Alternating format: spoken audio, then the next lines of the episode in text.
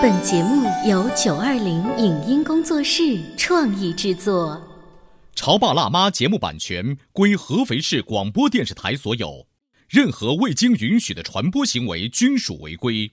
欢迎与九二零影音工作室沟通合作事宜，电话零五五幺六三五零九三五六。走在大街上，我希望听见别人叫我小姐姐、小姐姐、小姐姐，而不是啊阿姨。但我最爱的称呼是妈妈。走在大街上，我希望听见别人叫我欧巴，而不是大叔、大叔。但我最喜欢的称呼是爸爸。我是辣妈，不是老干妈。我是潮爸，不是太阳能浴霸。八零后时尚育儿广播脱口秀，潮爸辣妈。本节目嘉宾观点不代表本台立场，特此声明。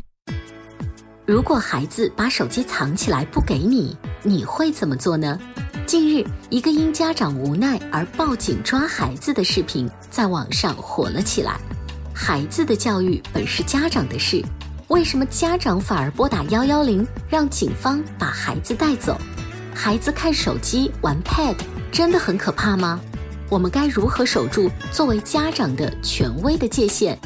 欢迎收听八零九零后时尚育儿广播脱口秀《潮爸辣妈》，本期话题。你为何会沦落成管不住孩子的家长？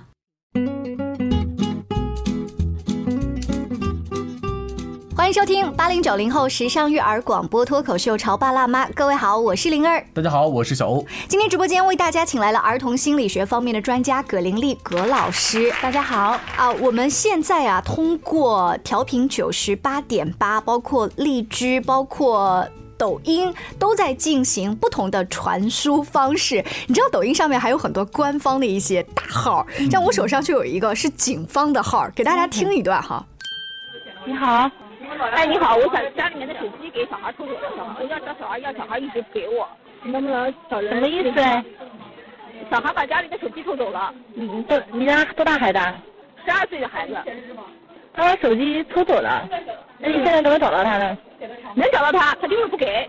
你这个的话，你你好好教育他呀，怎怎么办？他现在就就是不给嘛，就想就就是一个借口，手机不是我买的。那不是的，同志，你这报警的话，你孩子让我们民警过来怎么处理呢？要不然的话，能能一个他要是如果能把他抓走的话，就抓走再走呗，能关。这未成年啊，同志。这是合肥 police 啊，这个合肥警方的官方抖音号发布的。你让家长说，赶紧派人来把他抓走，抓走。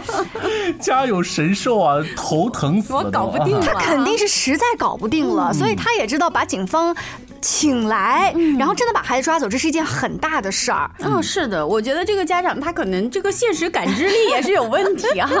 所以说，我们今天呢，就拿这么一个实案。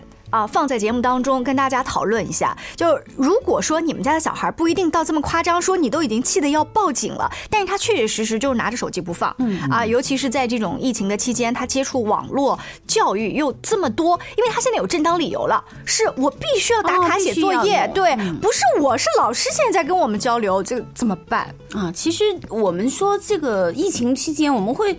这个矛盾特别突出啊！很多人说再不开学，我们家庭就完了，就是这种。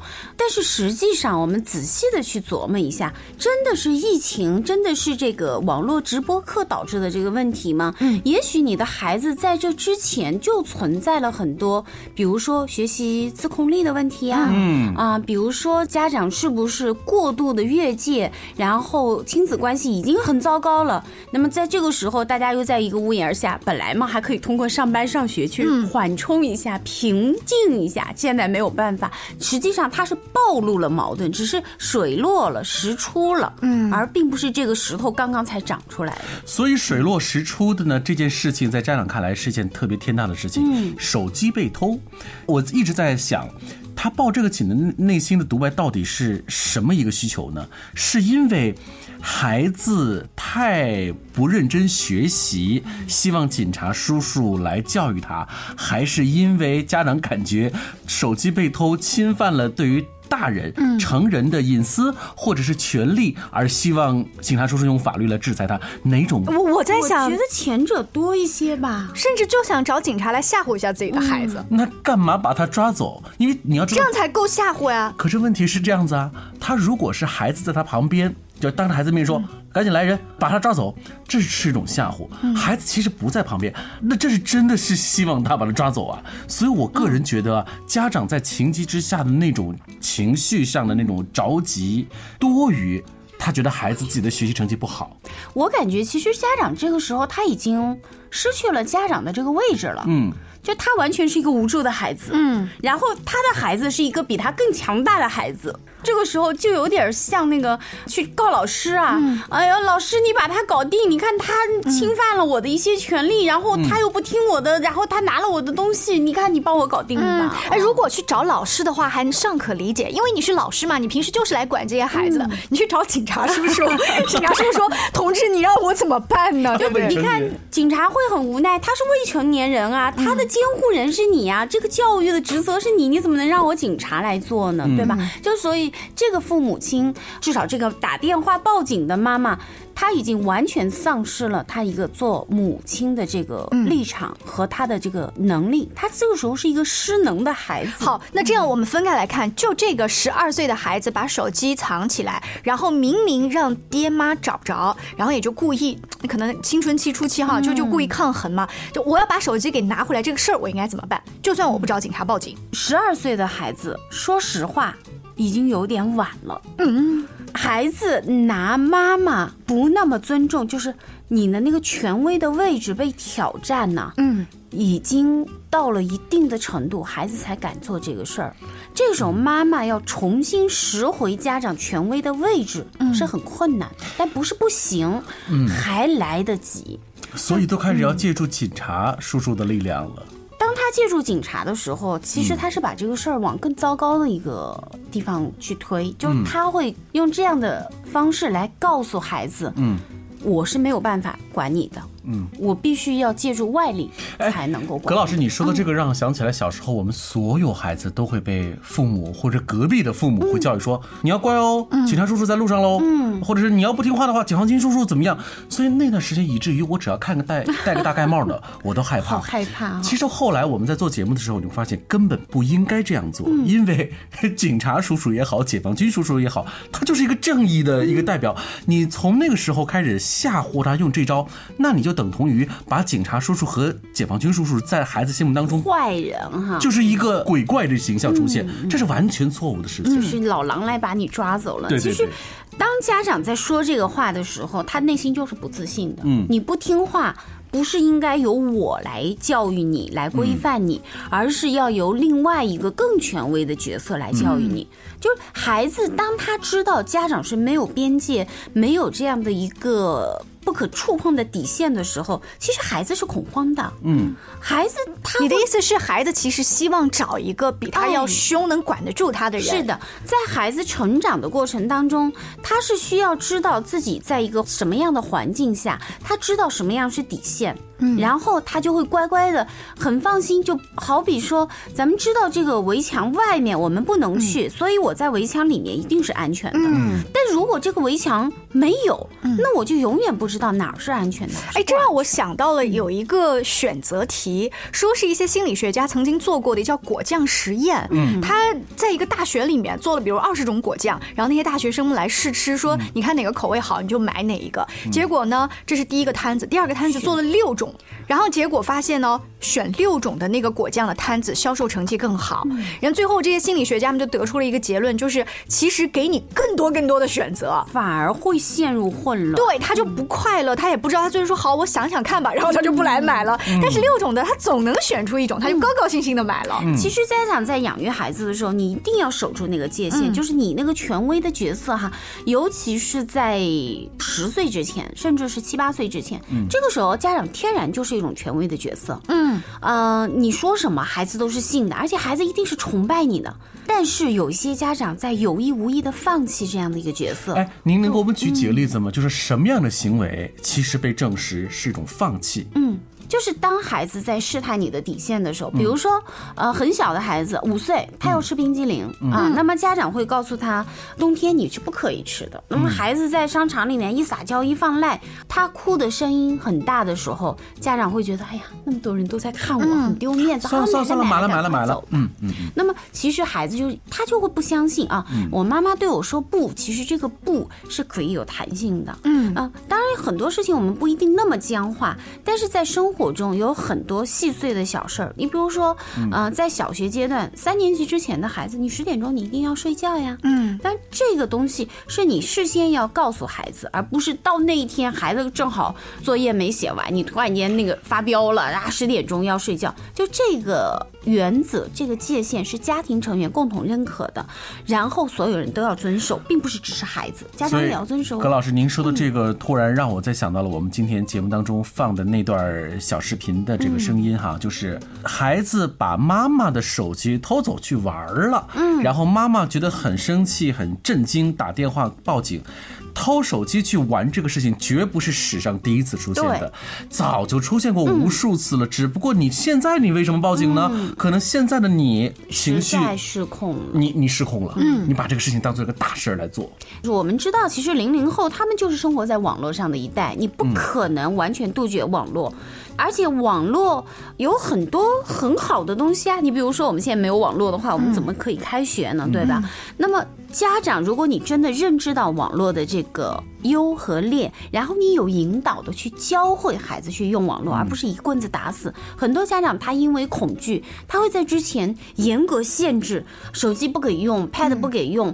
只要孩子一用电脑一上网，他就会觉得去打游戏呀，去聊天啊。那么这个东西好像就成为一种禁忌。哎，其实做家长的也在慢慢学习。我就发现我们家呢，刚刚开始上学学查新华字典的时候，就我们小时候都是你要从偏旁部首、拼音，对不对？这些。老套路一点点查，但是现在的孩子，我观察他是这样的：他对着 Siri 讲话，他写作文的时候，他对着 Siri 他说“宝藏”，不是他直接说“宝藏”，然后 Siri 会自动回复：“请问宝藏是什么？请问你说的宝藏是什么？”他就会随便有一句话，那么孩子就能够立马知道“宝藏”这两个字儿是怎么写的。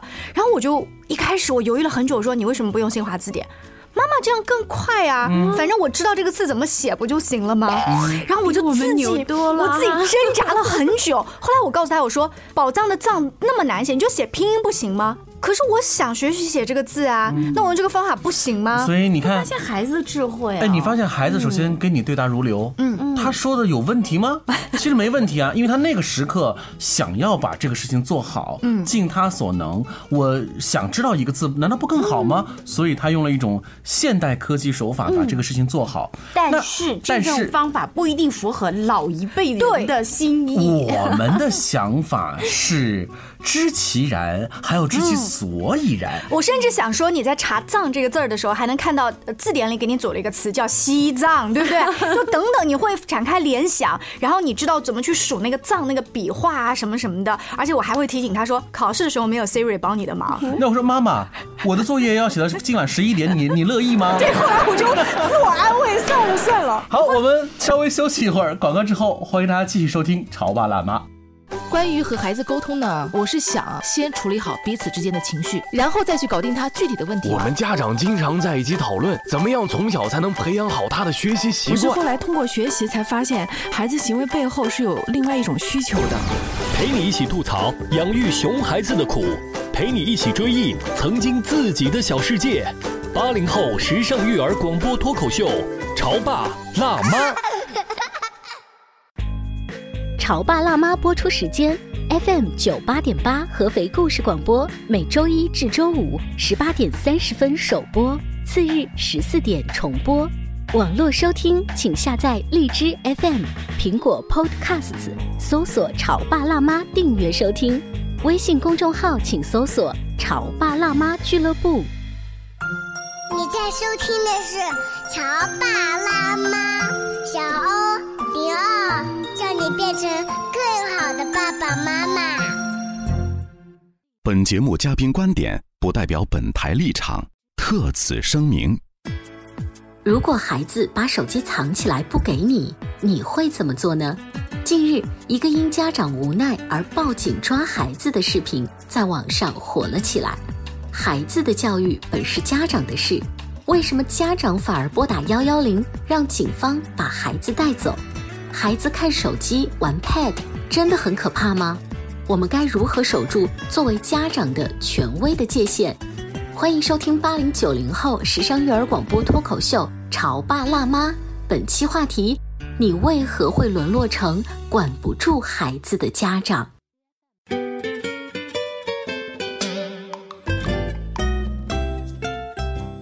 稍微休息一下，欢迎大家再次锁定《潮爸辣妈》。小欧跟灵儿在直播间请来嘉宾老师葛玲丽老师。今天我们一起讨论的话题呢，是有一个十二岁男孩的妈妈，因为搞不定自己的小孩，他明知小孩把手机偷偷藏起来了，于是向警方求助，由此展开了一番大讨论。哈，今天我们聊的话题就是因为一则报警电话引起的。我们聊的不是说这个事情该不该报警，其实我们想说的是。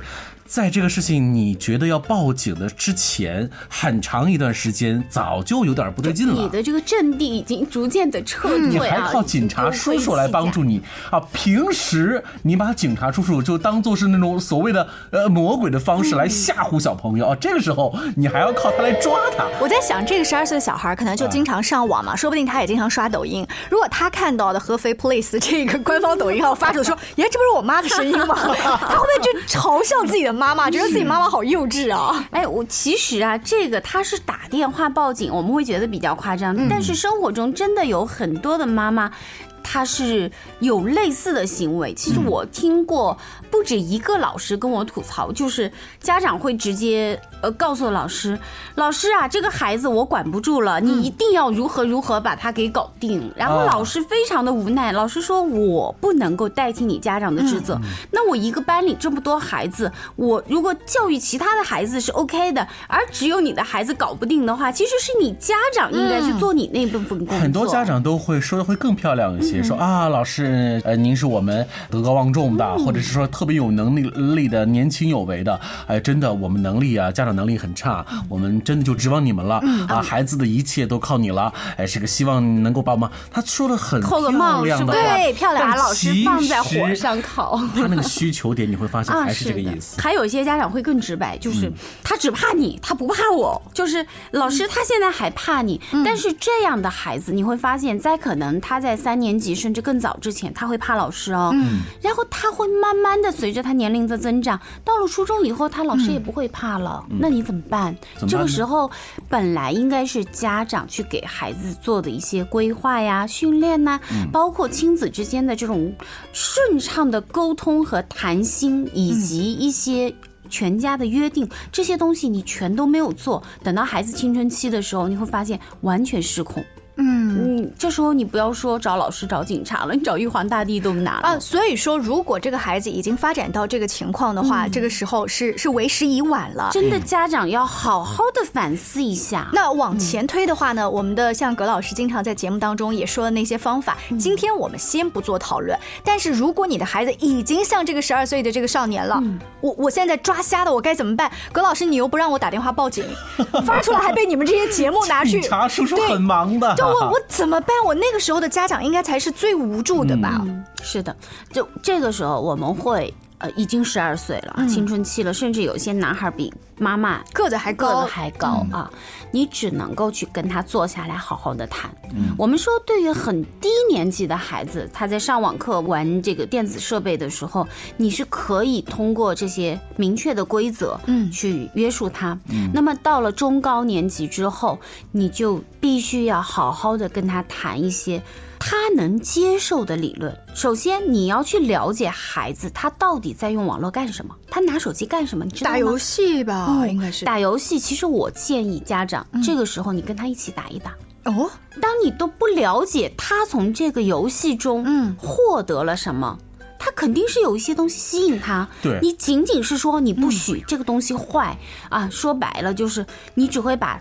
他和游戏捆在一起，然后你是那个恶巫婆。嗯但是当你跟他并肩的去战斗，一起去探索，你一个理解的、接纳的态度，孩子，我知道这个东西它不好控制的。嗯网络它不仅仅是一个自控力的问题，它对我们所有人都有吸引力。你看这个东西确实好玩，但是我们还有一个长远的规划。哎，你知道儿子会不会这时候说一句：“妈，你真是猪一样的队友？”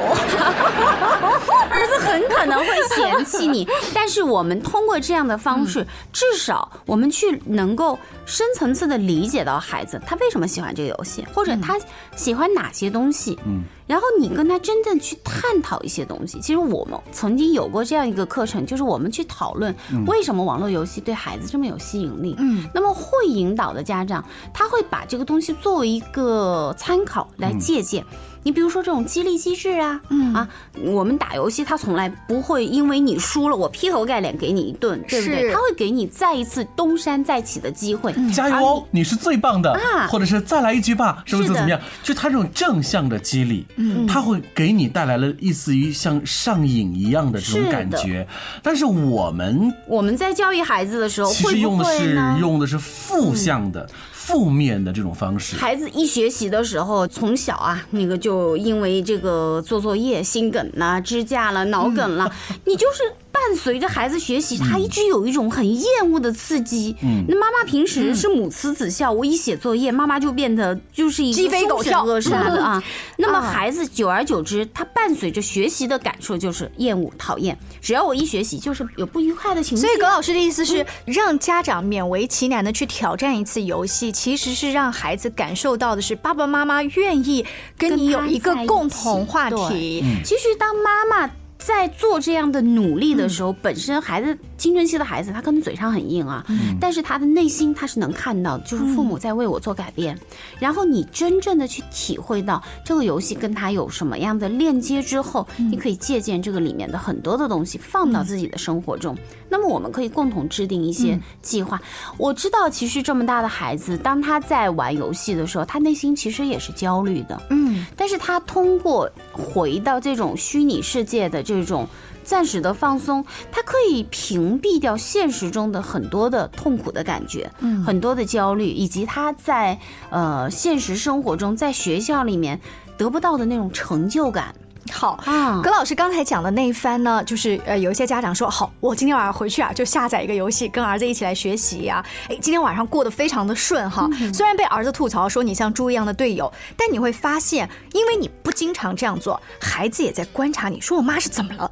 然后呢，第二天就开始破功，第二天孩子也会撒娇哦，会说妈。要不然你帮我买个二手的手机，就二手的，行不行？他其实是在打埋伏，你知道吗？最后这个妈妈有可能恼羞成怒到，我都已经为你这样子都跟你打游戏了，你竟然给我得寸进尺，还要个二手手机，他演不下去了。对啊，所以问题不是在孩子呀，孩子相对来说是很直白的把他自己所想表达出来。